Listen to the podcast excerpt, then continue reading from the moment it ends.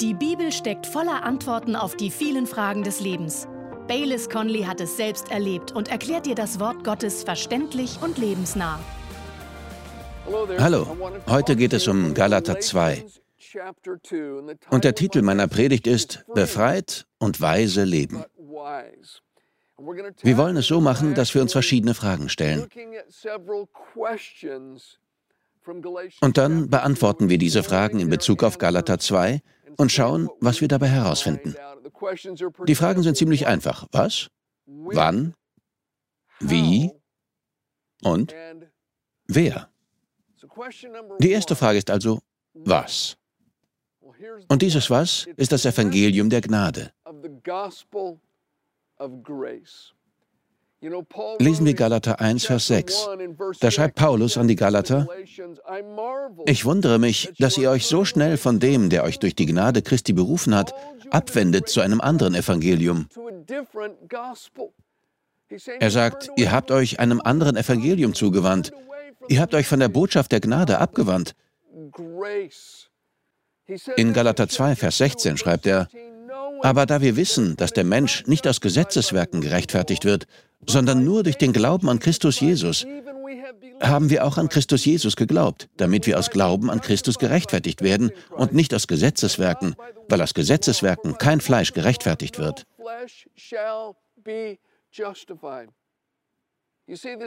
Unter den Christen war eine Gruppe entstanden, die als Judaisierer bekannt waren.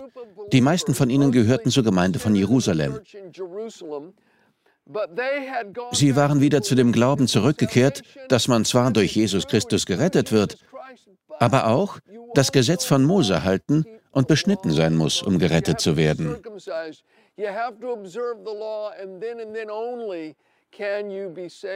Doch Paulus sagt hier, nein, das Evangelium ist ein Evangelium der Gnade. Alles geschieht aus Gnade, durch Glauben und nicht durch Werke, damit kein Mensch sich rühme. So steht es in Epheser 2. Aus Gnade, durch Glauben. Ich habe einmal einen Mann kennengelernt. Eigentlich kannte ich seinen jüngeren Bruder besser. Sie waren beide Prediger. Und ich respektierte diesen Mann sehr. Im Gegensatz zu seinem jüngeren Bruder, der sich schon jung bekehrt hatte, wurde er erst später im Leben gerettet. Und er hatte vorher ein ziemlich wildes Leben geführt. Er war danach zutiefst gläubig, aber er hatte immer noch seine Ecken und Kanten. Vor allem hatte er immer wieder Wutausbrüche und er versuchte, sie in den Griff zu bekommen. Ich weiß noch, dass ich ihn einmal predigen hörte. Er erzählte, wie es ihm ging, wenn er versagt hatte, ob es ein Wutausbruch war oder etwas anderes. Er sagte, ich bitte den Herrn um Vergebung, aber ich habe das Gefühl, ich dürfte nicht zu ihm kommen, bevor ich nicht ein paar Tage alles richtig gemacht habe. Und wenn ich das dann geschafft habe, geht es mir besser damit, zu ihm zu kommen. Ich habe einfach das Gefühl, ich könnte nicht gleich wieder zu Gott kommen. Ich weiß, dass er das absolut ehrlich gemeint hat.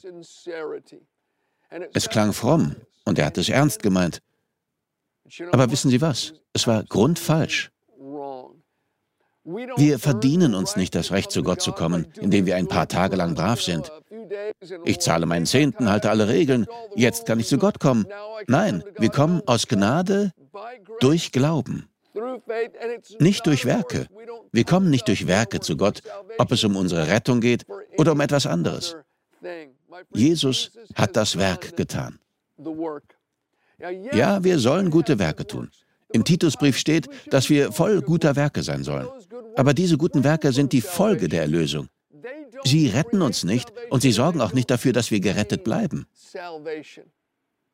Das Was ist also die Botschaft der Gnade.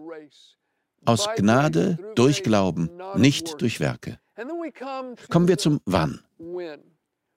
Die Antwort auf das Wann ist nach Gottes Zeitplan. Ja, das klingt recht vage, aber lassen Sie es mich mit ein paar Hintergrundinformationen erklären. Mit diesem Wann meine ich konkret den Zeitpunkt, wann die Botschaft der Gnade der Muttergemeinde in Jerusalem zurückgebracht werden sollte.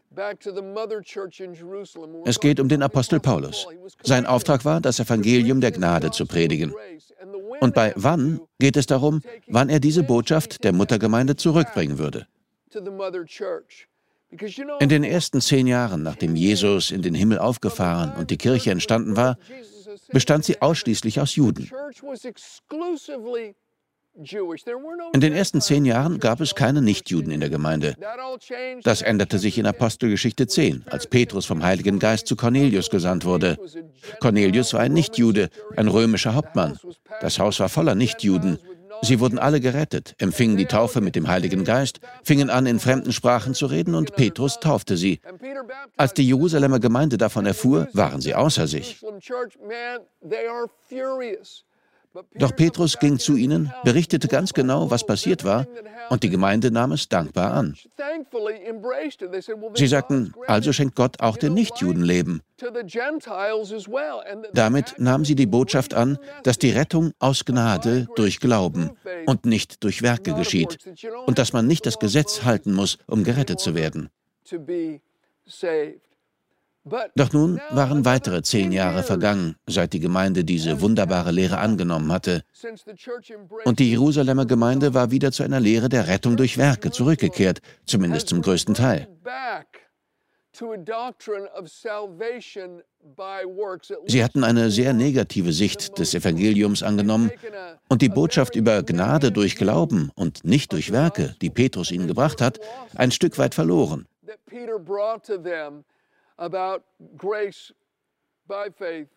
Und was tat Paulus? Lief er mit hocherhobenen Waffen nach Jerusalem und rückte alles wieder gerade? Nein, das tat er nicht. Wir können seinen Bericht darüber lesen. Er hatte die Gemeinde von Jerusalem vorher schon einmal besucht und war 15 Tage bei ihnen geblieben. Er traf dort nur Petrus und Jakobus, den Vorsteher der Gemeinde.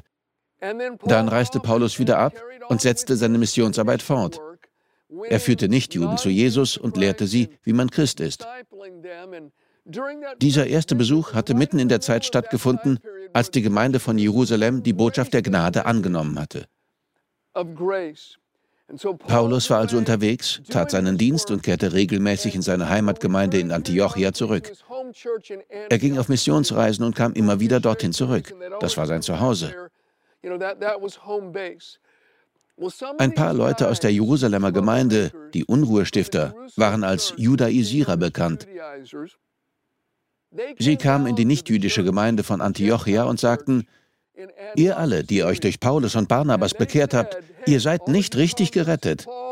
Ihr denkt vielleicht, dass ihr gerettet werdet, aber das seid ihr nicht. Man kann nur gerettet werden, wenn man das Gesetz von Mose hält. Ihr müsst euch beschneiden lassen. Ihr müsst richtige Juden werden. Nur wenn ihr Juden seid, könnt ihr den Glauben an Jesus annehmen. Das sorgte für große Aufregung. Paulus und Barnabas und die Gemeinde beteten. Und offensichtlich sprach der Geist zu ihnen. Denn wir lesen in Galater 2, Verse 1 und 2, dass Paulus schreibt, Darauf, nach 14 Jahren, zog ich wieder nach Jerusalem hinauf mit Barnabas und nahm auch Titus mit. Ich zog aber eine Offenbarung zufolge hinauf und legte ihnen das Evangelium vor, das ich unter den Nationen predige. Wenn Paulus sagt, ich zog eine Offenbarung zufolge hinauf, meint er damit, der Geist Gottes hat mir gezeigt, dass ich hinaufziehen muss. Das war 14 Jahre nach seinem ersten Besuch in Jerusalem. Aber die Jerusalemer Kirche war schon seit Jahren in die Gesetzlichkeit zurückgerutscht. Warum hatte Gott Paulus nicht schon früher zu ihnen gesandt?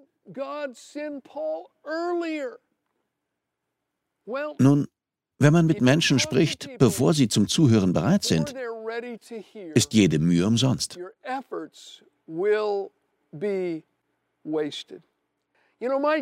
Mein Vater hatte in seinem Garten lauter Obstbäume. Und ganz vorn stand ein Kaki-Baum, der immer sehr viele Früchte trug. Die Äste mussten mit Pfosten gestützt werden, weil sie unter dem Gewicht der vielen Früchte sonst abgebrochen wären. Wenn die Kakis reif waren, waren sie süß und köstlich.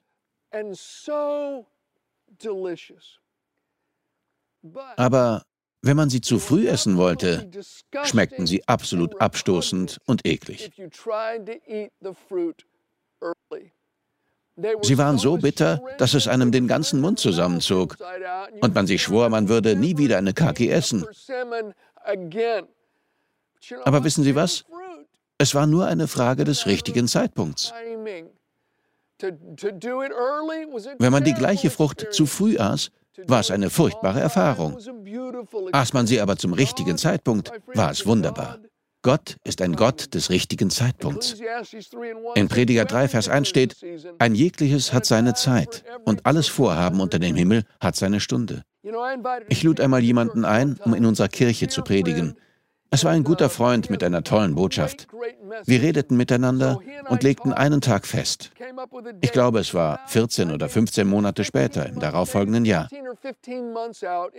Ich fragte, kannst du an diesem Datum kommen? Und er sagte, ja, dieser Tag ist noch frei.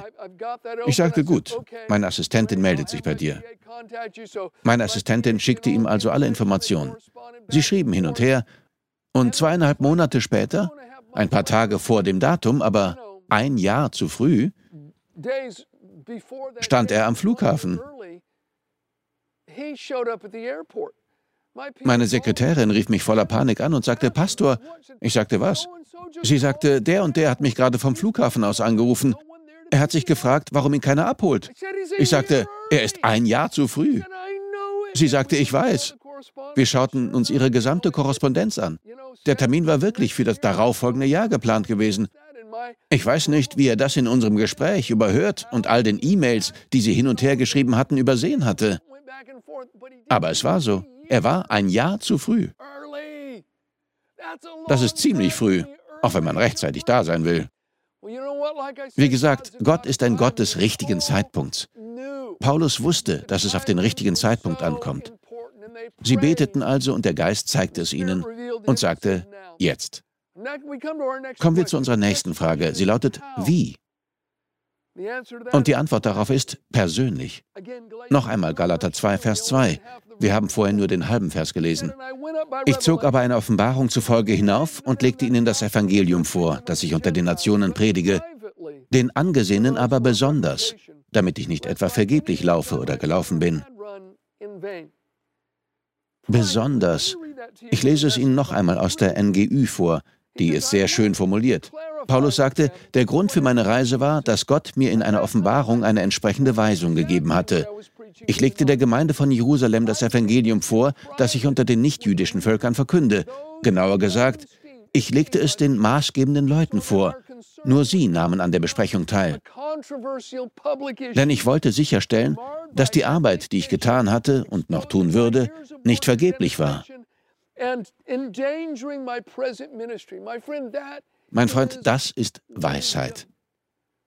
Es gab ein Was, Paulus hatte eine Botschaft. Es gab ein Wann, aber es gab auch ein Wie. Paulus wollte die Leiter in Jerusalem respektieren und sich ihrer Zustimmung sicher sein, bevor er die Botschaft der ganzen Kirche verkündete. Das tat er dann in Apostelgeschichte 15. Wir können es dort sehr detailliert nachlesen. Die Leiter in Jerusalem waren in die Gesetzlichkeit zurückgerutscht, denn dort kamen sie her. Was, wenn Jakobus, der Vorsteher der Gemeinde, und Petrus und Johannes, die mit Jesus unterwegs gewesen waren, die Botschaft von Paulus abgelehnt hätten? Das hätte die Gemeinde um Jahre zurückgeworfen. Denn die Leute hätten gedacht, Jakobus ist der Bruder des Herrn und diese Apostel waren mit Jesus unterwegs. Sie haben die Botschaft von Paulus nicht angenommen, also muss diese Botschaft falsch sein. Aber sie war nicht falsch, mein Freund. Paulus musste nur weise vorgehen, um ihnen die Botschaft wiederzubringen. Kommen wir zu unserer vierten und letzten Frage, und das ist die Frage, wer? Wer? Und das sind die Nichtjuden, die anderen Völker. In Galater 2, Vers 2 spricht Paulus über das Evangelium, das er den Nichtjuden gepredigt hat. Und dann sagt er in Galater 2, Vers 7 bis 9, im Gegenteil. Sie sahen, dass Gott mir die Aufgabe übertragen hatte, den anderen Völkern die Botschaft von Jesus zu verkünden, so wie es die Aufgabe von Petrus ist, sie den Juden zu sagen. Denn derselbe Gott, der durch Petrus unter den Juden wirkte, wirkt auch durch mich unter den anderen Völkern. So kam es, dass Jakobus, Petrus und Johannes, die als Säulen der Gemeinde gelten, die Gabe, die Gott mir verliehen hatte, anerkannten und Barnabas und mich in ihren Kreis aufnahmen. Wir einigten uns, dass wir weiterhin den Nichtjuden die Botschaft verkünden sollten, während sie ihre Arbeit unter den Juden fortsetzten. Keiner kann alles tun oder alles sein. Und keiner wird zu allen gesandt. Gottes Gnade in Ihrem Leben hat ein ganz bestimmtes Ziel. Und die Gnade Gottes, die in meinem Leben wirkt, hat ein bestimmtes Ziel. Gott wirkt in ihnen, um manche Dinge zu erreichen, aber nicht, um alles zu erreichen. Paulus sagt, dass Gottes Gnade in ihnen wirkt, um die Juden zu erreichen. Und er sagt, Gottes Gnade wirkt in mir, um die Nichtjuden zu erreichen. Es ist wichtig, dass wir wissen, zu wem wir gesandt worden sind. Es kann sein, dass wir alles verstanden haben und alles funktioniert. Wir können das Was, das Wann, das Wie und das Wer geklärt haben. Aber vergessen wir nicht, dass es trotzdem Widerstand geben wird. Es kann sein, dass bei Ihnen alles klar ist. Aber es wird trotzdem Kämpfe geben. Sie werden trotzdem Widerstand erleben.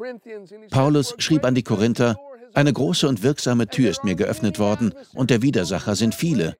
So ist es immer. Wenn Sie mit Gott zusammen an etwas arbeiten, wenn der Heilige Geist aktiv ist und wirkt, dann wird es stets auch Schwierigkeiten geben. Es wird Widersacher und Gegenwind geben. Zum einen gibt es Gegenwind von Menschen mit falschen Motiven. Paulus schreibt in Galater 2, Verse 4 und 5, und zwar wegen der heimlich eingedrungenen falschen Brüder, die sich eingeschlichen hatten, um unsere Freiheit, die wir in Christus Jesus haben, zu belauern, damit sie uns in Knechtschaft brachten. Denen haben wir auch nicht eine Stunde durch Unterwürfigkeit nachgegeben, damit die Wahrheit des Evangeliums bei euch verblieb.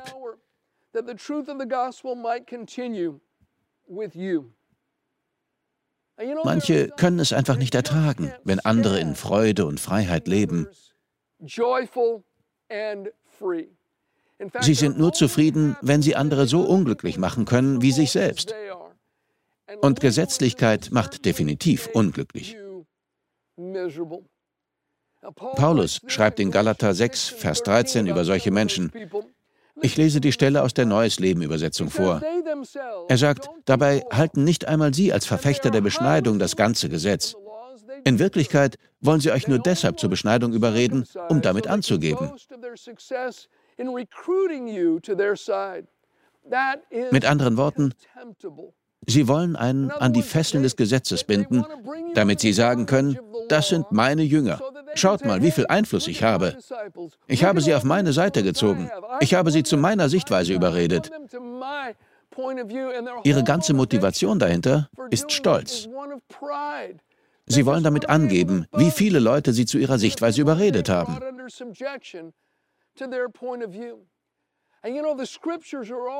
In der Bibel gibt es auch viele Beispiele von Leuten, die in der Kirche Unruhe gestiftet, Probleme gemacht, die Wahrheit verdreht oder die Wahrheit unterdrückt haben, um andere Menschen finanziell oder sexuell auszubeuten. Es gibt in der Bibel zahlreiche Stellen, zum Beispiel in den Briefen von Jakobus und Petrus, wo in sehr klaren Worten über diese Dinge gesprochen wird. Wenn Dinge geschehen, die Gott will und bestimmt hat, dann versucht der Teufel stets, heimlich ein paar Leute einzuschleusen, die alles aus der Bahn werfen.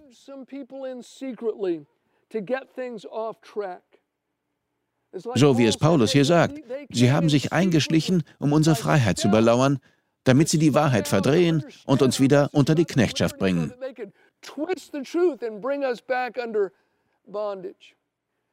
Es wird also immer Widerstand von falschen Brüdern geben, von Menschen, die die falschen Motive haben. Seien wir nicht naiv, Freunde. Solche Dinge geschehen auch heute noch in der Gemeinde. Bleiben wir also aufmerksam, wenn Gott etwas tut. Ich meine damit nicht, dass wir allen misstrauen sollen, aber wir müssen weise sein. Wir haben das biblische Beispiel von Jesus, der sagt, dass Wölfe in Schafspelzen kommen werden. Und es gibt noch eine zweite Seite, von der wir Widerstand erleben. Er kommt von guten Leuten, die sich einem Gruppenzwang unterordnen. Nachdem Paulus nach Jerusalem gekommen war und ihnen die Botschaft der Gnade zurückgebracht hatte, war Petrus ganz aufgeregt. Er beschloss, nach Antiochia in die Heimatgemeinde von Paulus zu reisen, um mit eigenen Augen zu sehen, wie es dort war. Und er war begeistert. Er hatte Gemeinschaft mit den Nichtjuden. In der Bibel steht, dass er mit den nichtjüdischen Gläubigen zusammen aß. Er muss gedacht haben, ja, das hat mir Gott im Haus des Cornelius gesagt. Gott sei Dank haben wir das wiedergefunden. Es ist großartig. Er aß mit ihnen und sie genossen die gute Gemeinschaft. Bis etwas geschah. Paulus erzählt davon. In Galater 2, Verse 11 bis 14 sagt er, als aber Petrus nach Antiochia kam, widerstand ich ihm ins Angesicht, weil er durch sein Verhalten verurteilt war. Denn bevor einige von Jakobus kamen, dem Vorsteher der Jerusalemer Gemeinde, hatte er mit denen aus den Nationen gegessen. Als sie aber kamen, zog er sich zurück und sonderte sich ab, da er sich vor denen aus der Beschneidung fürchtete. Und mit ihm heuchelten auch die übrigen Juden, so dass selbst Barnabas durch ihre Heuchelei mit fortgerissen wurde. Als ich aber sah, dass sie nicht den geraden Weg nach der Wahrheit des Evangeliums wandelten, sprach ich zu Paulus vor allen, wenn du aber, der du ein Jude bist, wie die Nationen lebst und nicht wie die Juden, wie zwingst du denn die Nationen, jüdisch zu leben? Und dann korrigiert Paulus ihn wieder. Er sagt, es geht um Gnade durch Glauben, nicht durch Werke. Aus Gnade durch Glauben plus nichts weiter. Stellen wir uns das vor. Paulus stellte Petrus vor allen anderen zur Rede. Petrus fürchtete sich vor den Besuchern aus der Jerusalemer Gemeinde. Vorher hatte er mit den Nichtjuden gegessen. Vielleicht ließ er sein Schnitzel liegen und ging auf die andere Seite des Zimmers. Und dann dachten alle anderen jüdischen Gläubigen, die dort waren, wir sondern uns lieber auch ab. Wir wollen keinen Ärger bekommen. Also sonderten sie sich von den nichtjüdischen Gläubigen ab. Und die saßen dort und fragten sich, was ist denn auf einmal los? Diese Dynamik, diese Gruppenbewegung war von Petrus ausgelöst worden, weil er Angst hatte. Und die anderen wurden davon mitgerissen. Selbst Barnabas wurde mitgerissen. Er wurde zum Heuchler und sonderte sich von den nichtjüdischen Christen ab. Barnabas, der mit Paulus nach Jerusalem gegangen war, um dort alles in Ordnung zu bringen und ihnen zu sagen, das ist das wahre Evangelium, aus Gnade, durch Glauben, nicht durch Werke.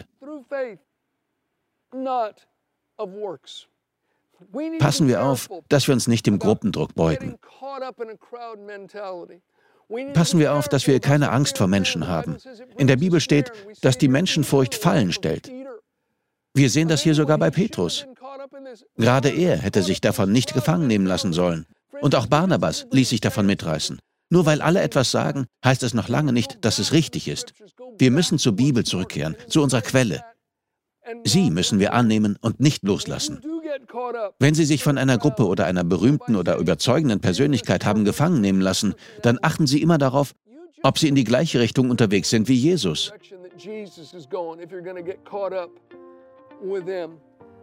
Ich sage Ihnen, Sie und ich werden keinen Beliebtheitswettbewerb gewinnen, wenn wir Jesus nachfolgen und nach der Wahrheit leben. Aber wir werden in Freiheit leben. Wir danken dir fürs Zuhören. Weitere Predigten sowie eine tägliche Andacht von Baylis findest du kostenlos auf baylis-conley.de. Gott segne dich.